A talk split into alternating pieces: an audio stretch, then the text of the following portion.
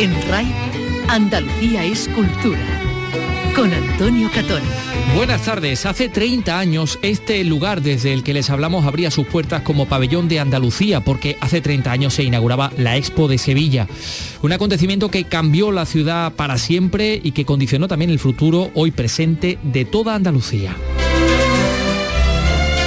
Vamos a recordar aquella inauguración, pero también vamos a analizar junto al arquitecto Víctor Pérez Escolano lo que nos queda de la Expo, cómo su legado y los espacios que configuró contribuyeron a cambiar la mentalidad de los ciudadanos. La Expo nos trajo cultura y nos trajo espacios culturales. Uno de ellos es el Teatro Central de Sevilla, hoy consolidado como espacio para la vanguardia escénica. Miki Román, ¿qué tal? Buenas tardes. Hola, buenas tardes. Se abría el central con el estreno de La Gallarda, Rafael Alberti, con Ana Belén y Montserrat Caballé bajo la dirección de Miguel Narros. Hoy precisamente ese mismo teatro el central acoge un encuentro esta tarde de más de 300 lectores con la escritora Rosa Montero que les va a presentar su último libro, El peligro de estar cuerda, un ensayo del que vamos a hablar, en parte autobiográfico sobre la creatividad y la locura hoy se ha presentado el encuentro internacional de Music Supervisors que se va a celebrar en Sevilla. ¿De qué se trata? ¿Quiénes son? Carlos López, buenas tardes. Buenas tardes. Bueno, pues se trata de los profesionales que seleccionan, Music Selectors, la música que escuchamos pues, en publicidad, en películas, en videojuegos. Hablamos de música que conoceremos eh, al malagueño Jesús Ocaña. Sí, conoceremos al malagueño Jesús Ocaña, premio Jóvenes Compositores de la SGAE, eh, que por cierto ha estrenado dos marchas esta Semana Santa. Y además de la Expo 92 cumple tres décadas la Cueva de los Murciélagos de Zueros en Córdoba, desde que se abriera al público. Eh, se va a desarrollar un completo programa de actos sobre bueno, pues esta cueva que es única, que tiene casi medio kilómetro de recorrido y una profundidad de 65 metros. En fin, muchas cosas. Comenzamos. Realiza Ángel Rodríguez, produce Ryan Gosto. Andalucía es cultura con Antonio Catoni.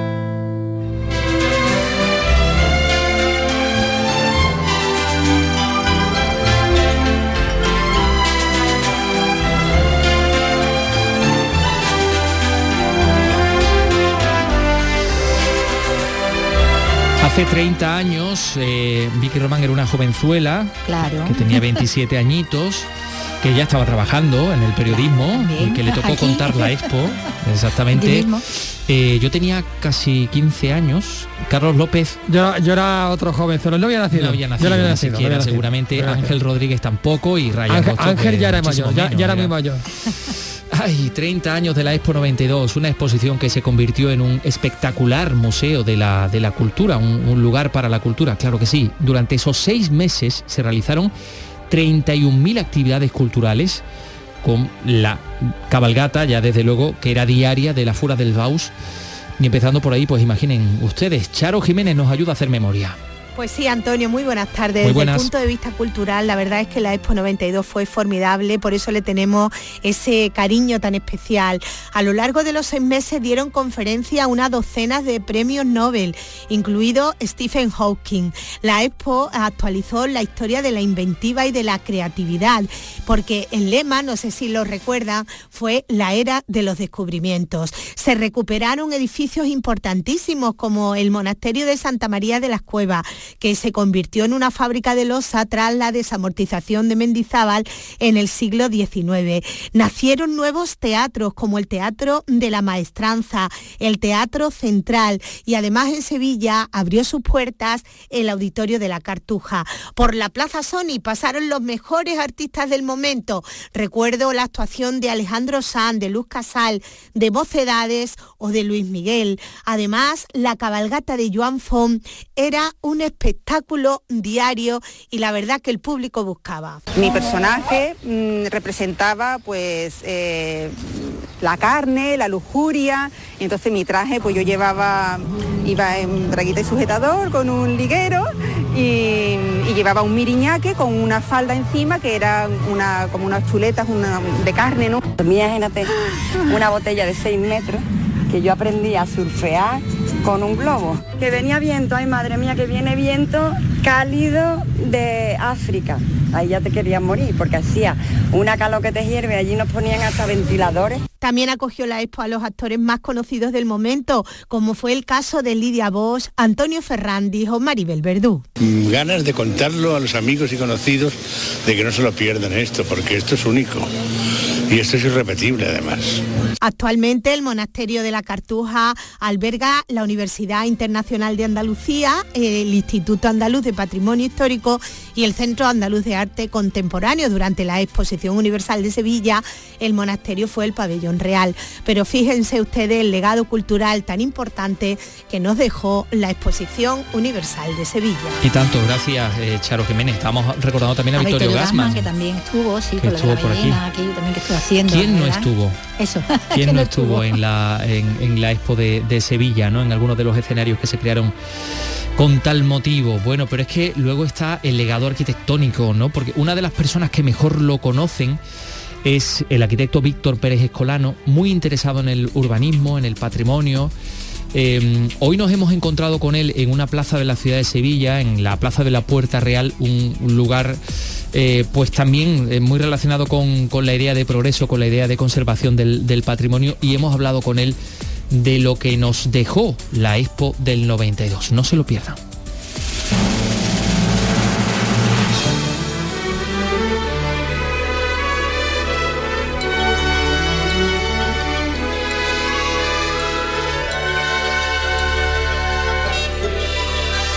Víctor Pérez Escolano, ¿qué tal? Muy buenas tardes. Buenas tardes. ¿Dónde estaba usted el 20 de abril de 1992? ¿Qué recuerdos tiene de aquel día en el que comenzó la, Exposición Universal de Sevilla? Pues estaba en el acto de inauguración. Eh, mi mujer era entonces, yo creo que de nuevo concejal del Ayuntamiento de Sevilla y estábamos en el acto inaugural con los reyes delante del monasterio habíamos vivido el proceso de su, de su construcción, ¿no? Porque la, exposición universal se planteó la realización, pues bastante, al principio de los años 80, cuando justamente éramos concejales de Primera Corporación Democrática. Usted era concejal de urbanismo, delegado de urbanismo. Exactamente. Y en aquel entonces es cuando se planteó el tema de la exposición a la Oficina Internacional de Exposiciones a París, con otra sede que, en principio se compartía, pero que luego se desistió, que era Chicago. ¿Era usted plenamente consciente entonces, seguro, de lo que iba a suponer esa exposición para la ciudad? Un cambio absoluto, porque ya lo había supuesto la del 29. Sí, pero con, ah, aún con más radicalidad, porque la exposición del 29 que se planteó el año 10 como una idea, eh, era a la manera de las exposiciones que en aquellos años se hacían en España. La, hubo en Valencia, hubo la hispano-francesa eh, conmemorativa de la guerra napoleónica y, eran exposiciones de, formato moderado, digámoslo así, no eran las grandes exposiciones que se venían haciendo, por ejemplo la de París de 1900, ¿no?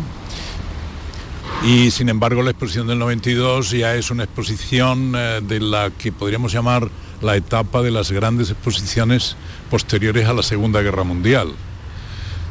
Las grandes exposiciones a las que se quiso sumar Sevilla y lo hizo, tenía un, factor de desafío inmenso porque Sevilla era la ciudad más pequeña, más meridional, menos desarrollada en sus infraestructuras territoriales, de cuantas fueron sedes de exposiciones universales anteriormente a Sevilla.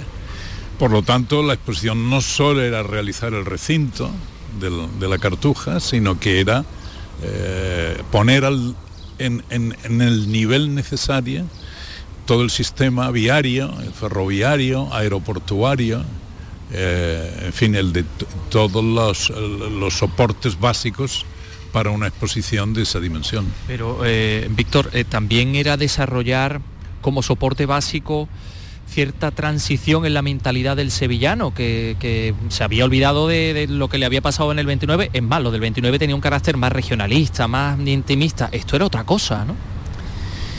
Bueno, mm, la del 29 era una exposición que perseguía también un objetivo nacional, ¿no? Eh, aunque su arquitectura en gran medida perteneciera a esa dimensión regionalista, pero había pabellones iberoamericanos que se conservan buena parte de ellos, que eran excelentes ejemplos de lo que en América hispana se llama arquitectura neocolonial, no se usa el término regionalista, ¿no?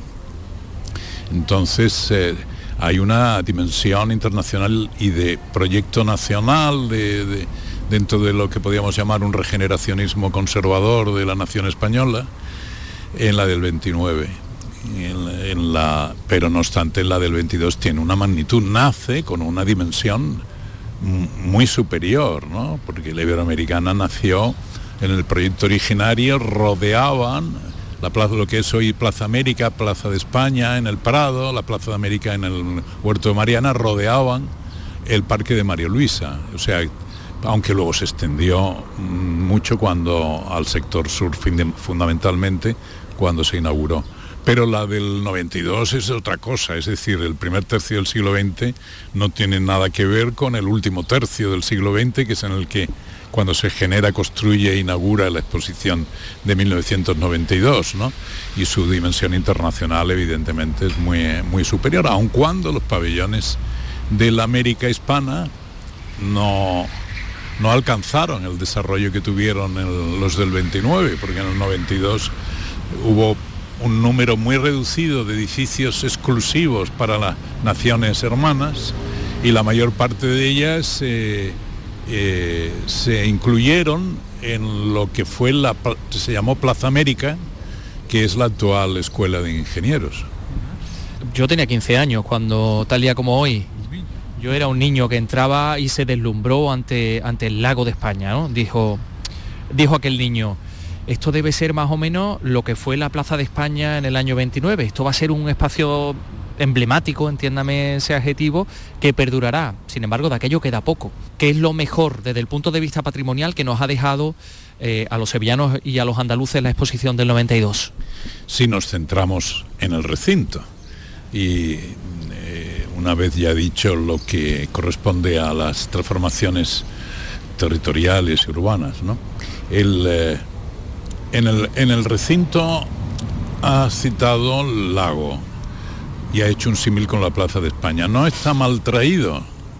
Eh, en efecto, para mí una de las malas eh, decisiones que se tomaron en, la post-expo fue el, que el lago se cediera para parque temático, se privatizara aquello que era el espacio donde se producía la mayor actividad colectiva, ¿no? Las, todas las noches el lago era una fiesta.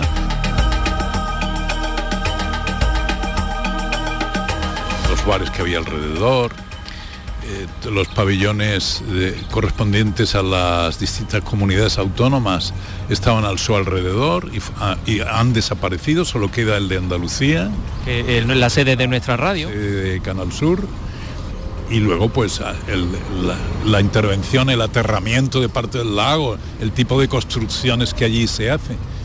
Además, en un parque temático que en mi opinión es un parque temático de categoría baja en comparación con los grandes parques temáticos que existen en el mundo. Es decir, aquella inversión eh, fue de algún modo dilapidada para reducirlo a, este, a este fin, ¿no?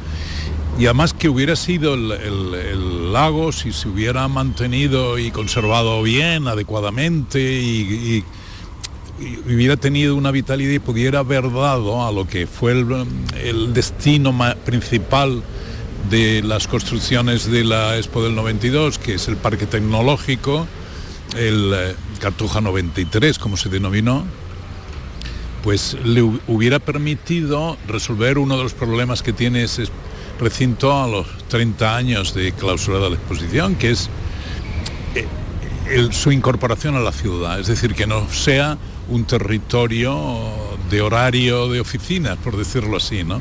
De todas maneras, yo quiero subrayar que para mí lo que era originariamente y lo que fue luego incluso durante la Expo y es ahora eh, lo esencial, la almendra de la Expo 92 es el monasterio de Cartuja. Y el monasterio de Cartuja, con su rehabilitación, que fue una de las tareas que la Junta de Andalucía eh, dedicó mayor esfuerzo presupuestario propio, eh, permitió con el tiempo, mm, con bastante mm, rapidez, el que allí estén establecidas instituciones muy importantes. El Centro Andaluz de Arte Contemporánea, el Instituto Andaluz del Patrimonio Histórico o la Universidad Internacional de Andalucía, que tienen su sede en el conjunto del recinto rehabilitado e intervenido, e intervenido para ponerlo al día con, por parte de arquitectos precisamente sevillanos, muy destacados en el lado del, central del monasterio, donde está el Centro Andaluz de Arte Contemporáneo, fue la intervención de José Ramón Sierra, en la parte del Instituto Andaluz de Patrimonio, la intervención de Guillermo Vázquez Consuegra, en la zona donde está la Universidad de Andalucía, pues fue otro equipo, Roberto Luna y Fernando Mendoza, los que allí intervinieron, y en el conjunto de adecentamiento y preparación de todos los espacios de huertas, ahí en el trabajó Paco Torres, otro arquitecto sevillano, es decir, que en el recinto de Cartuja tenemos un, testimonio heredado importante del, de, para, la ciudad, antiguo, pero también de un patrimonio contemporáneo con estas intervenciones. bueno, y con respecto al cambio que experimenta la ciudad desde el punto de vista de las infraestructuras y desde el punto de vista de la eh, de volver a condicionar eh, espacios, ¿qué, cree usted que es lo más importante? ¿Esa estación de, Santa Justa o que Sevilla recuperara un tramo del río al que había venido dando la espalda desde finales del siglo XIX? El, río es, es crucial, porque el río, tanto en la exposición de 1929 como en la exposición de 1992, es una clave originaria. Para la Expo del 92, el origen de su localización es la Corta de Cartuja, que se realiza, se plantea con la última gran riada que yo era muchacho, pero la, la recuerdo perfectamente, de principios de los años 60, aquella inundación fue, produjo tal impacto eh, que el, gobierno de la nación decidió eh, construir un, nuevo canal para que mm, eh, con su construcción y sus muros de contención el, todo el área de, de Cartuja pasara a ser no inundable. Y para para entonces se pensó eh, el hacer una actuación de tipo urbanístico, una cosa eh, los la organización estatal que, titulaba esa operación era el INUR, el Instituto Nacional de Urbanización, y ahí lo que se pretendía es hacer una operación urbanística eh, residencial, ¿no? O sea que Cartuja estaría llena de viviendas y de, de pisos. En, en esa pretensión en la época de Franco. Eh, el, eh, cuando se plantea hacer la expo, claro, esos suelos son públicos, porque se han expropiado en parte para las obras de ingeniería del canal y para eh, dentro de la operación, digamos, de, la actuación urbanística que se pensaba, se pensaba hacer. Cuando ya en democracia se toman la definitivamente la decisión de, hacer la exposición. La Junta de Andalucía está iniciando sus pasos y el Gobierno de la Nación en las transferencias de competencias incluye también la transferencia de, bienes.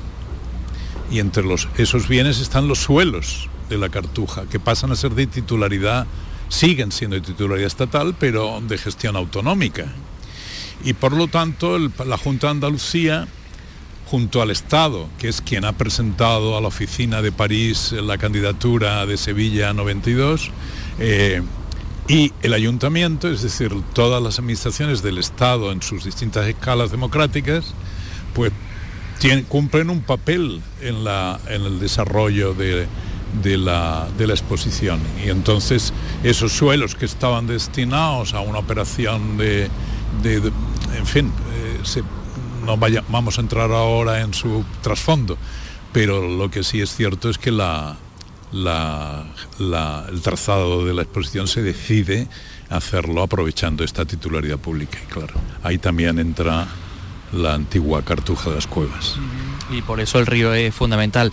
¿Cómo seríamos, eh, Víctor Pérez Escolano, ya por último, los sevillanos de no haber tenido una expo del 92? Me refiero en cuanto la, a la mentalidad, ¿no?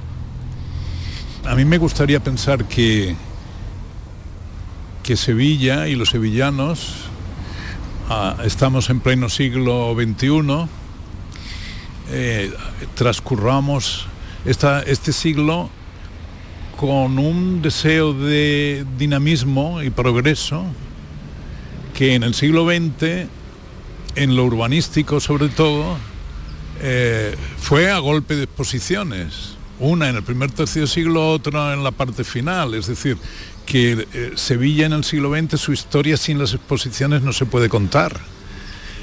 También la historia de la actitud y la mentalidad, porque en, en definitiva eh, las exposiciones tienen una componente que es muy importante y es que son internacionales, es decir, vienen visitantes, vienen países, eh, los, eh, los que somos, los que vivimos en la ciudad, pues nos abrimos al exterior, las nuevos, los sistemas de comunicación no, no solo permite traer, sino llevarnos a, otros lugares del mundo y por lo tanto forma parte de esta dimensión del progreso que el internacionalismo comporta.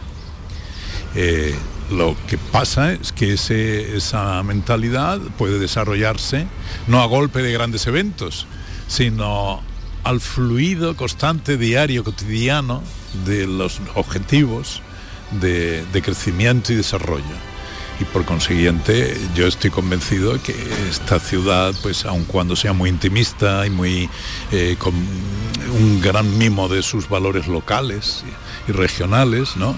Pues consiga, eh, y, yo creo que forma parte también de la ADN de la gente joven hoy día, pues eh, tengan este, esta voluntad de transformación, de crecimiento, de desarrollo, que se puede perfectamente compaginar con querer, cuidar y conservar eh, los valores que hemos heredado. Víctor Pérez Escolano, muchísimas gracias por estar con nosotros.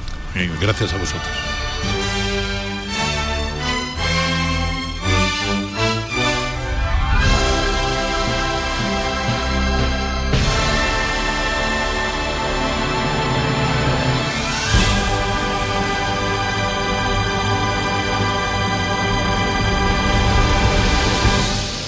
También el Teatro Central, también construido para la Expo 92, cumple hoy 30 años.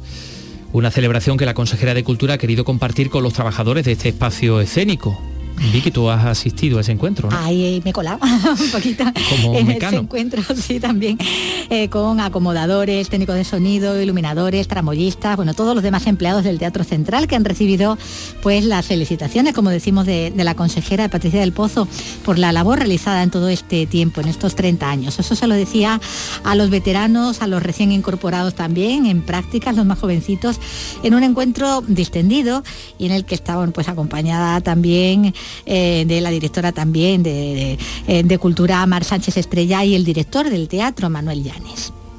El, que el teatro esté así, tenga esta categoría, tenga esa programación de excelencia, esté prácticamente siempre lleno, haya ido creciendo, creciendo, creciendo en estos 30 años y se haya situado en un referente, eh, gracias al trabajo de todos vosotros, ¿no? que estáis siempre aquí, día, noche, apencando en los momentos malos, en los momentos buenos, ahora el 40% de aforo, ahora el 70, ahora el 80, o sea, es decir, a, todos, ¿no? Entonces, para mí, como andaluza, no como consejera, como andaluza, es un, de verdad, es un orgullo, un orgullo tener un espacio escénico como este, que viene gente de todos lados, porque a mí me llaman, amigos míos, que vamos para Sevilla, que vamos para Sevilla, que hay en el central, que hay en el central.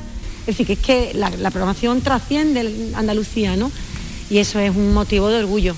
Que enhorabuena, muchísimas gracias por compartir conmigo el cumpleaños, los 30 años y que me siento muy muy orgullosa y mientras que yo esté Nosotros trabajamos muy mano a mano con Manolo, con María del Mar, estamos intentando apoyar todo lo que podemos a pesar de las dificultades que hemos tenido esta legislatura, que no le ha faltado un perejil. o sea, no le ha faltado de nada, de nada, de nada.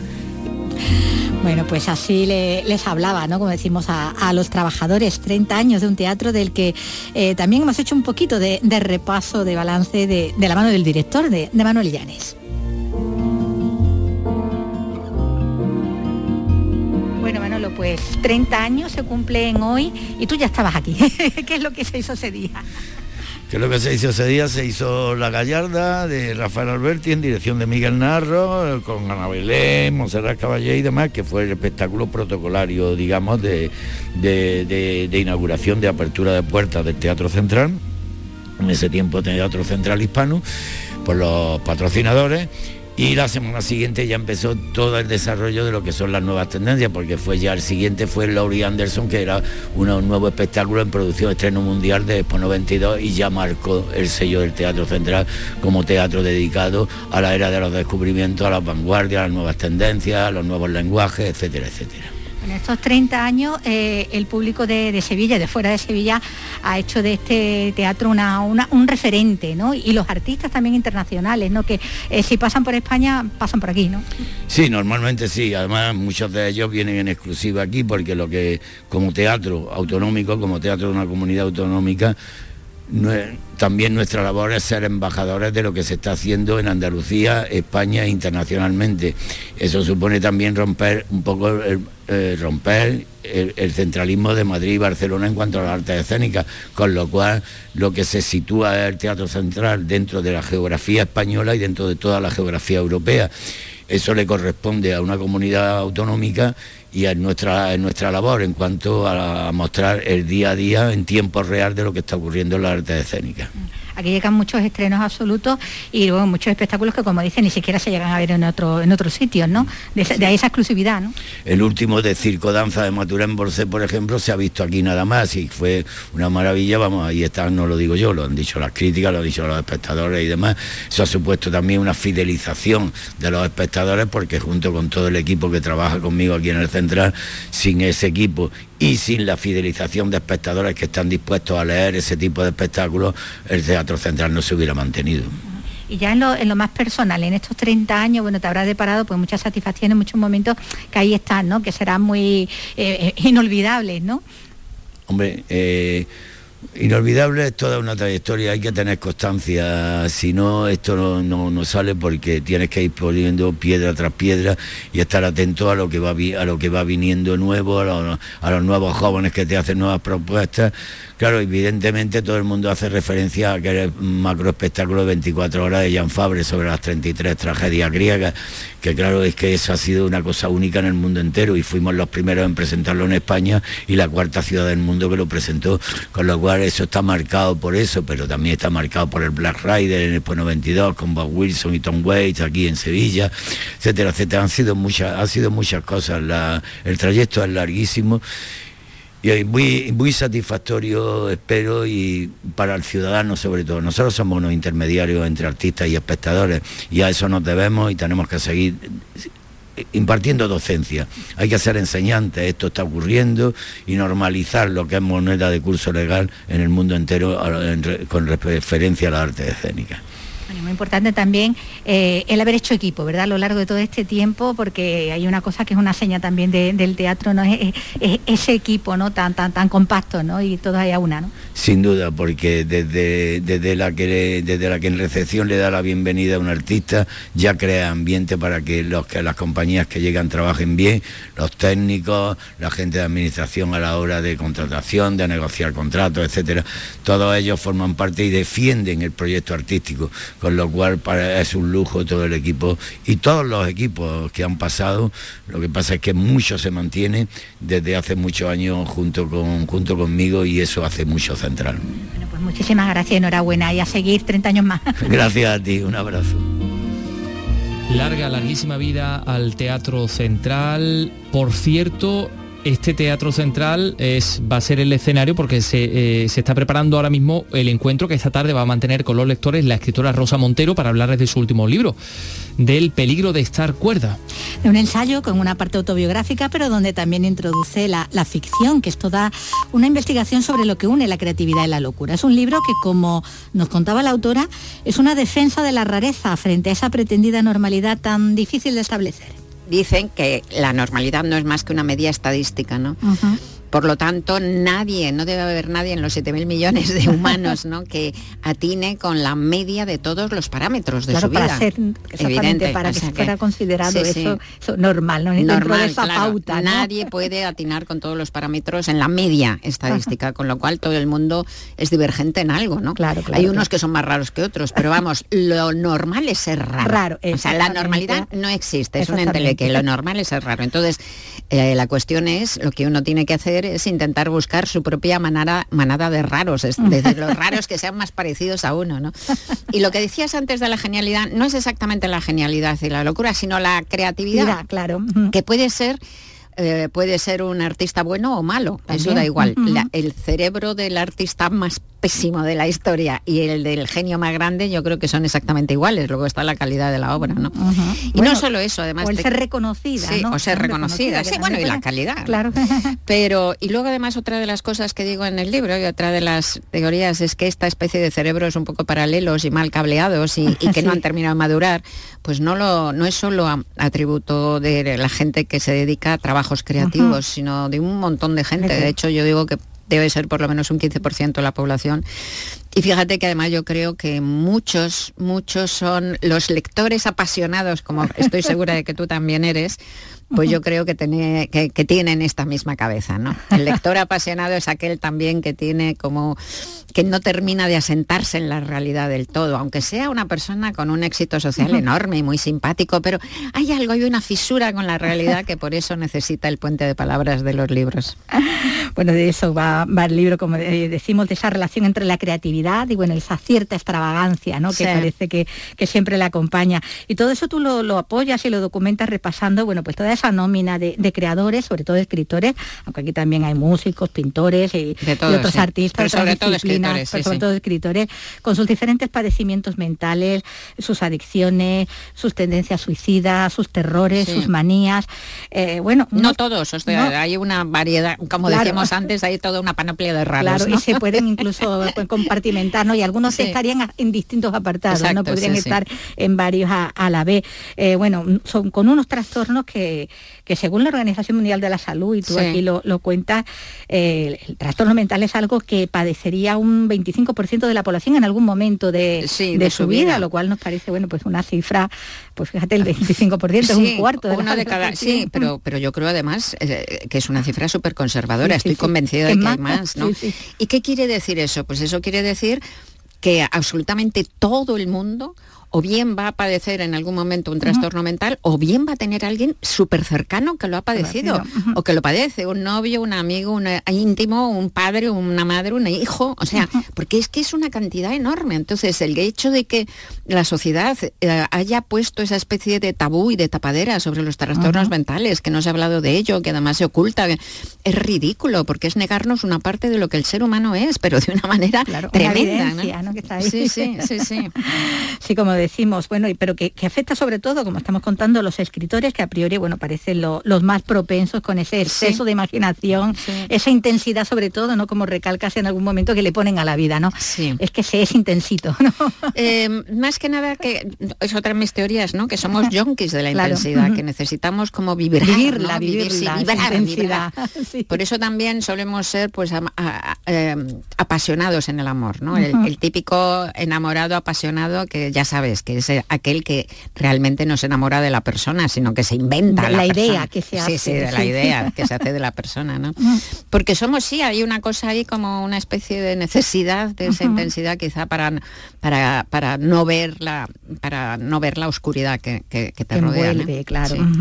Bueno, ahí está el hecho de ser una, una paz, ¿no? Esa persona altamente sensible, ¿no? Sí. Eso que, que bueno, que sería un 15% de la humanidad, ¿no? Si estamos Entre 15 y 20% dice dicen, sí, entre 15 y 20%. Eso está, es una teoría de una, de una psicóloga norteamericana en los años 90 y, habla, pues no es una, no es una enfermedad, ser persona de alta sensibilidad no es más que una manera de ser, ¿no?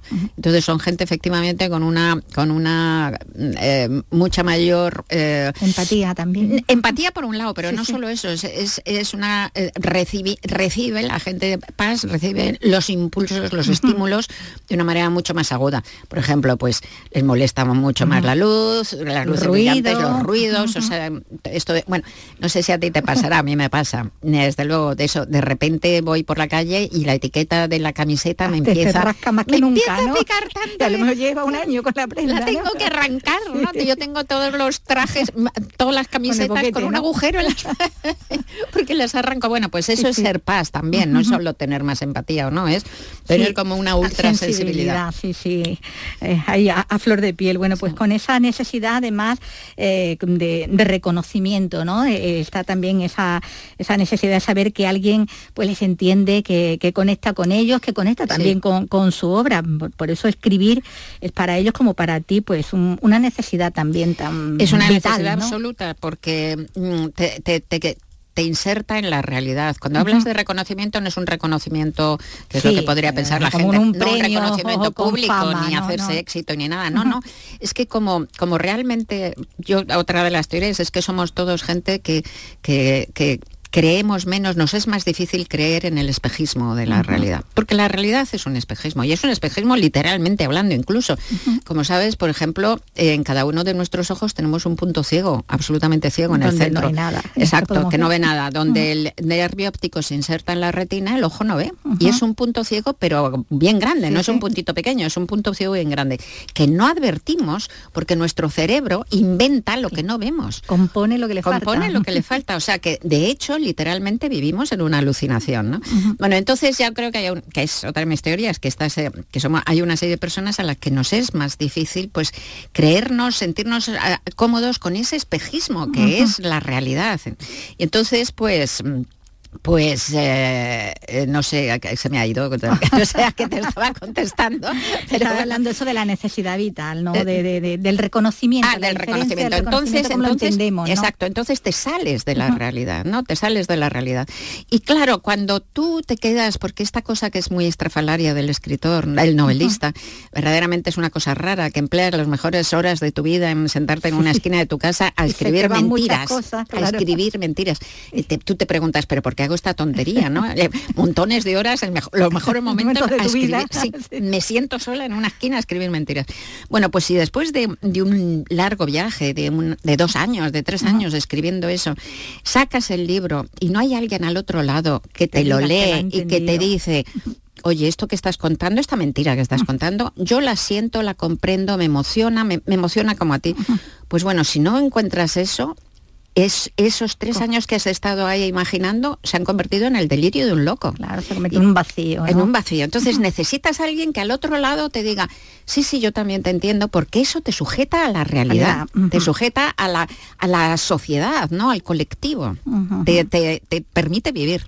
Así de simple te permite vivir. Lo que decíamos antes, una necesidad absolutamente vital y es literal. Bueno, bueno, cuentas también, decíamos, porque aquí también está tu, tu experiencia personal, ¿no? En muchos momentos, los ataques de pánico la, falta de atención, ¿no? A veces también incluso hasta de, memoria, ese descubrimiento de haber sido diagnosticada con una constitución sí, eso es increíble. espasmofílica, siendo todavía, bueno, un tenía dos años y tres meses, sí, sí, ¿no? Y me llevaron a un pediatra y hoy me, después de la muerte de mi madre, que me murió hace dos años, pues revisando los papeles, pues me encontré con eso, con una especie de recetilla de ese, de ese, de ese pediatra que que yo tenía dos años y tres meses y, dice eso. Bueno, esa la espasmofilia, esa hoy ya es un término médico pues muy pasado, pero me lo he buscado y tal, y entonces pues indica que es lo que me alucina, que hay tendencia a los ataques de pánico, tendencia al estrés, tendencia a las jaquecas, todo lo que me ha pasado después en mi vida. Y dices, pero qué, pero maldita sea, era, era, un este era, era, un adivino, ¿no? tenía una bola, en vez de un estetoscopio tenía una bola, ¿no? De cristal. Así que sí, muy, muy curioso, sí. Bueno, porque ya, ya desde niña, ¿no? Como dices, advertías en ti esa, esa diferencia, esa rareza. La primera línea del libro es siempre supe que había algo que no funcionaba bien dentro de mi cabeza, sí, sí. Bueno, tanto que hasta estudiaste psicología Justamente porque pensaba que estaba chiflada. Mejor, Sí, porque pensaba que estaba loca, ¿no? Porque a los 16 años tuve mi primera crisis de pánico y en mi época y en mi clase social no te llevaban al psiquiatra, ¿no? Así que me la pasé a pelo. Pero claro, ahí decidí que iba a hacer psicología para intentar entender qué me pasaba, qué es lo que yo creo que, que conduce a la carrera al 98% de los psicólogos y al 60% de los psiquiatras, ¿no? Más o menos. Sí, sí, sí, sí, Bueno, ahora aquí de hecho eres, como dices, como una especie de Sherlock Holmes existencial a la caza de los ingredientes de esa tormenta perfecta que luego culmina en, la, obra, ¿no? En, la obra artística, ¿no? Eh, en tu caso, como cuentas, antes de, los primeros terrores ya estaba ahí esa tendencia, bueno, a la disociación, esa necesidad de no contenerse dentro de una sola identidad, de dar salida a la imaginación frondosa y sin podar, ¿no? que te acompaña. No, es que nos pasa, es que he descubierto, porque claro, en el libro este pues he estudiado, a mí me gusta mucho la ciencia, como sabes, me, he estudiado muchos, muchos neurólogos, que además la neurología en los últimos 15 años ha dado un salto gigante con, con, los nuevos diagnósticos por imagen y tal, ¿no? Entonces he estudiado psiquiatras, he estudiado a un montón de gente, luego me he estudiado a mí misma, no es un libro testimonial. Eh, he estudiado a otros autores biografías de otros autores, he contado las vidas de otros autores y lo que dicen. Y luego me he estudiado a mí misma también, pero de una manera, pues eso, no testimonial, sino un poco como, como el entomólogo que estudia un escarabajo, ¿no? O sea que yo he sido el escarabajo objeto de estudio de mí misma. De mí misma, ¿no? Y entonces ahí efectivamente, pues he llegado a, es increíble porque después de estarme preguntando toda mi vida eso, porque tengo esta cabeza paralela y por qué me encierro a, escribir y tal pues de repente con este libro eh, creo que he llegado a unas respuestas suficientes, ¿no?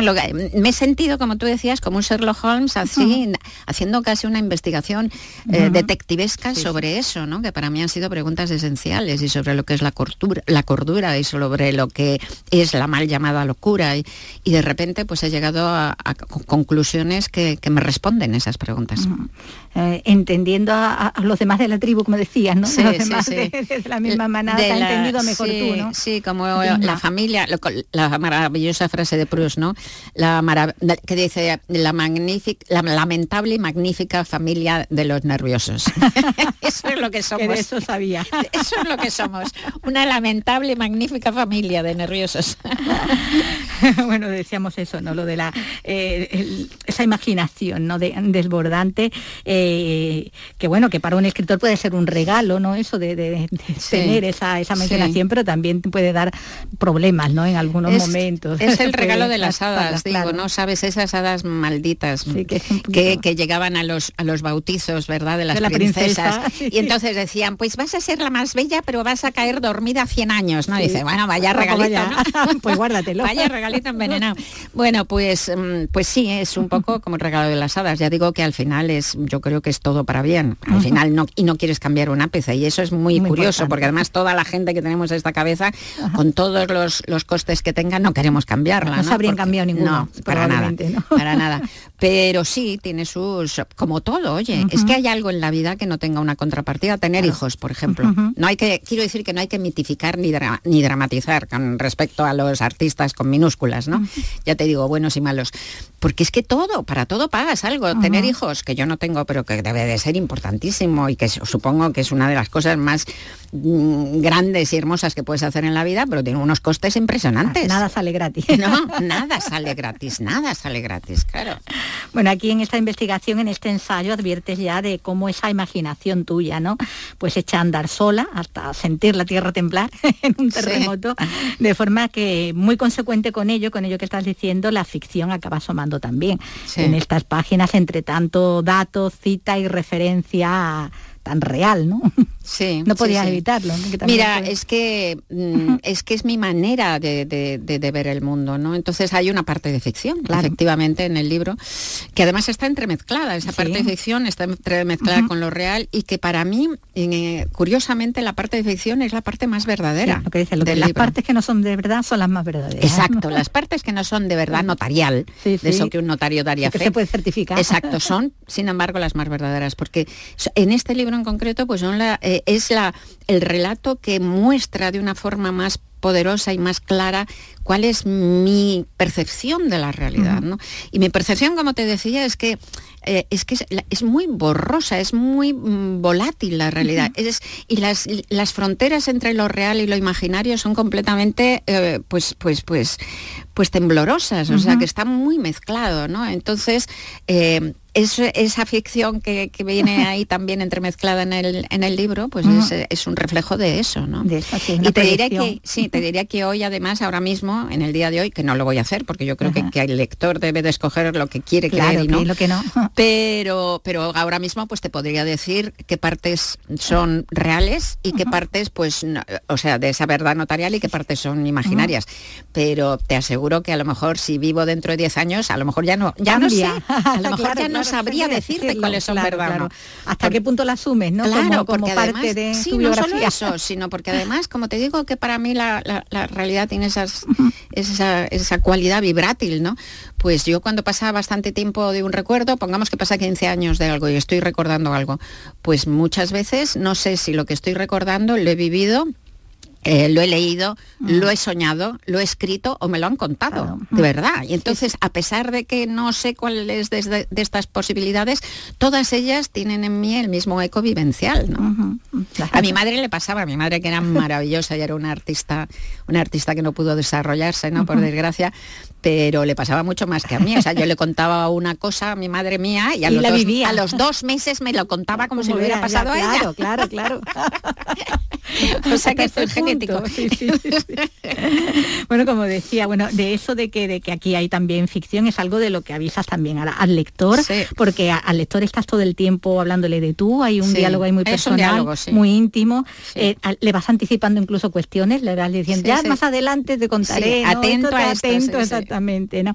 Y ese tono y el humor que le, que le imprime esa buena parte del relato, sobre todo en lo que hace a las experiencias ya más personales, en rebaja, como decimos, el dramatismo, ¿no? De esas peripecias vitales, bueno, de todos esos creadores afectados Por, por los trastornos, porque como decíamos antes, hace un momento, a pesar de todo, es un libro muy esperanzador, ¿no? Sí, sí, es que yo, sí, yo creo que insisto que hay una reivindicación eh, de, la capacidad eh, de, la, creación para salvarnos. E insisto, no solo a los creadores, ¿no? Es decir, el hecho mismo, el hecho mismo de, ser un usuario. Yo antes que escritora soy una lectora, una lectora apasionada, ¿no? Y, leer me salva. O sea, para mí leer, pues es como, los libros son como, como un talismán. Si, piensas que si tienes un libro cerca, nada muy malo te puede pasar.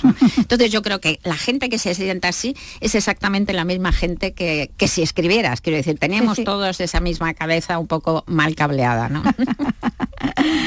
bueno, es, es, la esperanza de alguien que dice que escribe, entre otras razones, ¿no? Para intentar perderle el miedo a la muerte. Sí, eso está clarísimo. Y que ante todo quiere disfrutar de, y seguir disfrutando siempre del placer de, escribir. Y bueno, para compartirlo además con los lectores, que bueno, que estamos encantados de que, de que así sea. Pues muchas gracias. Es un regalo que nos hace siempre. muchas gracias, muchas gracias. El peligro de estar cuerda, Rosa Montero, vaya, vaya pinta, no, desde luego, bueno, no estamos ninguno, pero eso es bueno también. También es bueno, sí, sí. También es bueno. Oye, que el día 23 de abril, el sábado que viene, es el día del libro y les vamos a contar que Jerez lo va a vivir con una jornada de literatura y vino. Y esto, bueno, es fantástico. Juan Carlos Rodríguez Jerez. De 11 a 2 de la tarde, los libreros se reparten en mesas por la calle Larga, donde van a ofrecer sus libros a los lectores jerezanos. Junto a ellos, venenciadores de cinco bodegas ofrecen su vino a los viandantes, un jerez de honor en torno al Día del Libro. Esta iniciativa surgió hace ocho años, ya que el viernes por la mañana se brinda por la literatura y la cultura en la Plaza de San Mateo. Y en esa plaza se brinda por William Shakespeare y por Cervantes. Francisco Camas, delegado de Cultura. Tuvo su origen precisamente en, el, monumento que dedicamos a Cervantes y a Shakespeare la vinculación de Shakespeare con el vino de Jerez ya se sabe y, entonces pues aprovechamos, no puede estar uno solo, uno sin el otro. Por cierto, en Madrid se va a dedicar la noche del Día del Libro para hablar de la figura del jerezano Caballero Bonal y de Almudena Grandes, recientemente fallecidos. Andalucía es cultura, con Antonio Catoni. Este miércoles, el Granada se juega la permanencia en el estadio del vigente campeón de Liga. Y te lo contamos en directo, desde el Wanda Metropolitano, Atlético Madrid, Granada. Y además, el Real Madrid se vuelve a jugar la Liga en Pamplona ante Osasuna. Vive el fútbol este miércoles. Desde las seis y media de la tarde te lo contamos en la gran jugada de RAI con Antonio Caamaño. RAI, Radio Andalucía Información. Andalucía es cultura con Antonio Catoni.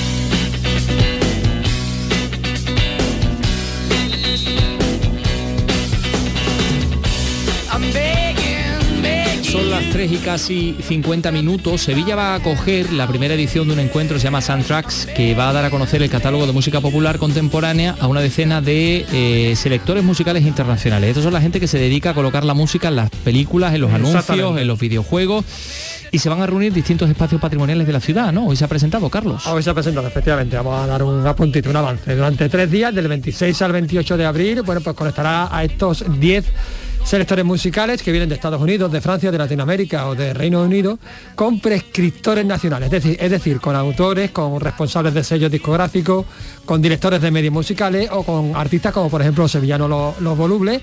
Estos prescriptores han realizado ya previamente unas playlists de música popular, de música contemporánea española, que se escucharán en nueve audiciones en espacios patrimoniales, pues como la Real Fábrica de Artillería, el Centro de Cerámica de Triana, eh, la Casa Fabiola, el Centro de Arte Contemporáneo.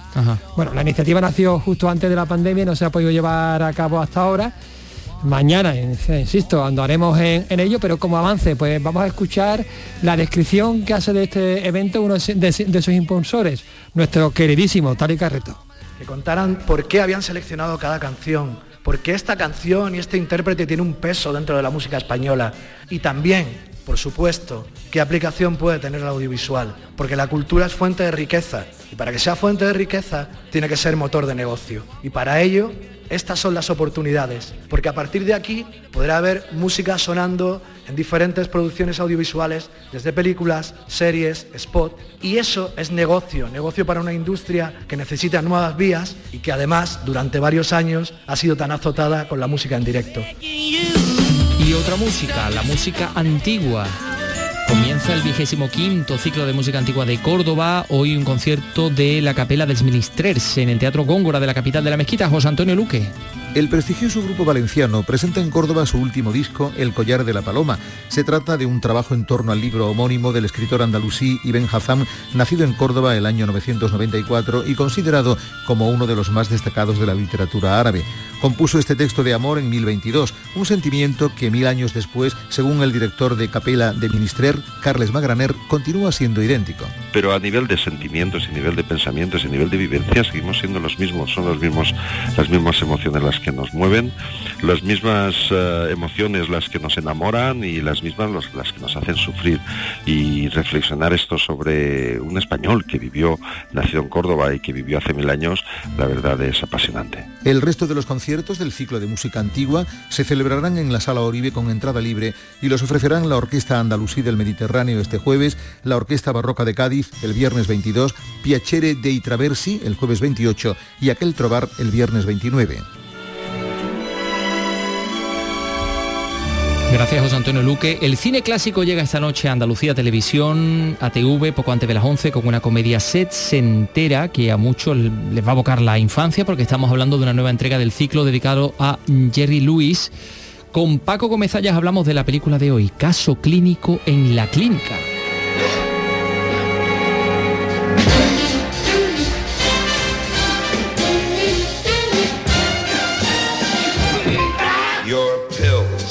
He'll spill your tray. Bueno, pues así comienza con este, con este tema, además donde se dice el título original de la película, este caso clínico en la clínica eh, de Jerry Luis. Aquí está Paco Gómez Zayas para hablarnos de esta otra comedia dentro de este ciclo, ¿no? Que se le está dedicando al cómico, eh, una nueva película de, de Fran Tarlin, ¿no? Como director, ¿no? Sí, tanto la, figura en sí de Jerry Lewis como eh, además esta música, pues la verdad que me remontan a la infancia. A verdad, verdad, como que el cómico de, de, nuestra infancia, por lo menos de la mía, ¿no? de allí, los que fuimos niños en los años 60, para nosotros era, eh, era una risa continua. O sea, eran ver las películas, las veíamos una y otra vez. Y la veíamos doblada. Sobre todo como esta, eh, porque esta fue de, esas en que prácticamente no había un guion estructurado así como lo que se considera una comedia típica. Esto era como volver a los tiempos del cine mudo. Claro, base de gags. exactamente, construir una película en torno a un personaje, a un cómico, en este caso a él, y, entonces es como una cosa muy fragmentada, ¿no? Eran como una sucesión de sketch, uno tras otro, a cual más divertido, por lo menos nos lo parecía a nosotros en aquella época, y la verdad es que todo eso estuvo muy, muy bien valorado, eh, sobre todo por los críticos franceses. a, veces se dice que los norteamericanos no lo valoraron tanto, eso es posible, que gustara más todavía en, Francia, sobre todo todos los de Cahiers du Cinéma y Positif y eso, todos los que habían lanzado eso de la política de autores. Eh, mm, sí que es posible que gustara más en Francia que en Norteamérica. Donde parece que gustó menos fue en Inglaterra. En Inglaterra no, no, llegó a calar, no, valorar. Pero bueno, el caso es que, bueno, gustara más o gustara menos, ahí está, un lugar en la historia del cine y la verdad es que un profesional magnífico. Era un humor desde luego muy gestual, con lo cual se hacía pues también muy muy universal, ¿no? Al no necesitar ni siquiera muchas de las veces ni, línea de diálogo, ¿no? Que está basado mucho en el, golpe, en el golpe visual y lo de golpe, bueno, en literar, porque aquí este, este, este celador eh, es muy eh, es muy voluntarioso, pero es un, es un desastre. Sí, además eh, bueno, para desesperación de la enfermera jefe, ¿no? Que uno de los personajes ahí también recurrente. Como, suele pasar con ellos, eh, como suele pasar con casi todos los personajes que hace Jerry Lewis, es un ser dotado de una gran empatía. O sea, en el fondo es un buenazo. Sí, una persona además con un corazón enorme. Sí, sí, quiere ayudar a todo el mundo. en este caso concreto, además, desarrolla una especie como de, ¿cómo se dicen? Eh, de, las personas esas aprensivas, hipocondríacas, las personas que, que, sienten que se pone a su lado un enfermo y él... Y se pone igual, un poco célico. Todos los, enfermos. Pues, pues sí, eso es lo que tiene. Sí, eh, eh era de Woody Allen, ¿no? Yo es que, mm, fíjate, con toda la diferencia que hay, porque por ejemplo, el sentido visual que tienen los gags de Jerry Lewis no lo ha tenido nunca, o casi nunca Woody Allen, que es más de gags verbales. Pero hay una parte tanto en la parte así más sentimental que conectan los dos o remiten los dos a Chaplin, ¿no? Sí, claro, la búsqueda de amor y la necesidad de amor de unos pobres, por así decirlo, desahuciados en ese tema que, también tienen derecho a, formar una pareja y a eh, eh, enamorarse. E, eso eh, lo repiten los dos. Y otra, efectivamente, es, esa cosa de... No, te decía lo de Celiante por lo del mimetismo, ¿no? Si está al lado de alguien tiene ese transformación. bueno, lo, lo hipocondríaco sí está también en, en Woody Allen. y en verdad, en el caso de Jerry Lewis, quizás se limite a esa película. Pero bueno, uh esta noche caso clínico. Aquí lo tenemos, como decimos, voluntarioso, queriendo ayudar, porque bueno, mm. para eso está en esa clínica privada, pero mm, no hace más que meter la pata en muchos mm. momentos, para desesperación, como decía, de ese, de ese personaje ese otro contrapunto también que suele, porque también es un habitual, Catherine Freeman en las películas de, de en las películas de Jerry Lewis, participó en muchas de ellas. la recordamos siempre también como la monja en Granus a todo ritmo, ¿no? En los Blue Brothers, pero ella siempre ha sido de secretaria, de criada, hmm. de maestra y, Sí, pero lo que yo no recuerdo es si aquí era así la, la malvada, la borde con él, o al contrario, yo creo que tenía un punto maternal Sí, era un poquito paciente. Sí, creo que no lo sé no estoy. El que en cambio eh, eh, se revelaba una persona y además esto incluía una crítica muy dura hacia, hacia los americanos y hacia la sanidad americana, ¿no? Que está en manos ah. privadas y como el director de la clínica. Que es Everett Sloan, ¿no? E, eso te iba a decir. de los ojos eh, saltones, de la muleta de la dama de Shanghái, ¿no? Claro, es que es un actor que procede de la factoría de Orson Welles, ¿no? Y del cine más serio, ¿no? y, más, sí, un ciudadano que más profundo y más creo que también estaba en el cuarto mandamiento, o sea, era, un, era un actor, eso creo que pues, seguramente vendría también del Mercury Theater, de, la compañía donde estaba también, la compañía de teatro donde estaba Orson Welles, entonces estábamos acostumbrados a verlo en un cine en otro registro, claro, en una comedia. que, rozaba lo policíaco, el cine negro, como el caso de la dama de Shanghái, bueno, o caía abiertamente en él, no, no, es que lo rozara. De modo que aquí, y sí, pero eh, al final se revelaba uno de los personajes más negativos, ¿no? Y eso además incluía una crítica fuerte, ¿no? Hacia esa sanidad privada, ¿no? De, hacia esa manera de gestionar que lo único que les importa a los directores de un hospital es hacer caja y hacer negocio.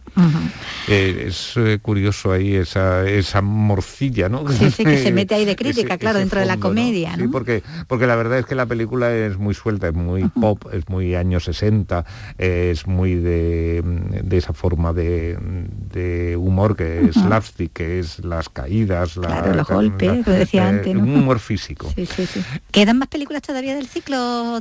Semana que viene hay una con Tony Curtis que es Boing Boing. Ajá, sí, la de los pilotos. Bueno, pues ya hablaremos de ella. Eh, bueno, pues muchas gracias Paco y hasta la semana que viene. Sí, hasta luego, que ya no nos queda tiempo para prácticamente nada. Hasta mañana, Vicky, Román, adiós Carlos, adiós. A las 3 de la tarde les esperamos. Chao.